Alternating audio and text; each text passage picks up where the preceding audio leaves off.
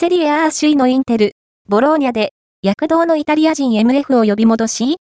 インテル、イタリア一部が、ボローニャ、同一部に所属する U21 イタリア代表 MF ジョバンニ・ファビアン21の獲得に興味を持っているようだ。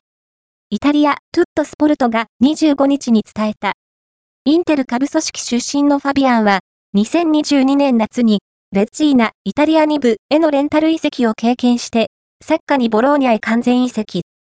フィジカルの強さや豊富な運動量を兼ね備えたボックス等ボックス型のセントラル MF で、今季は、序盤戦こそ出場機会が限られていたものの、ここまで、セリエ A17 試合で、4ゴール2アシストの数字を残している。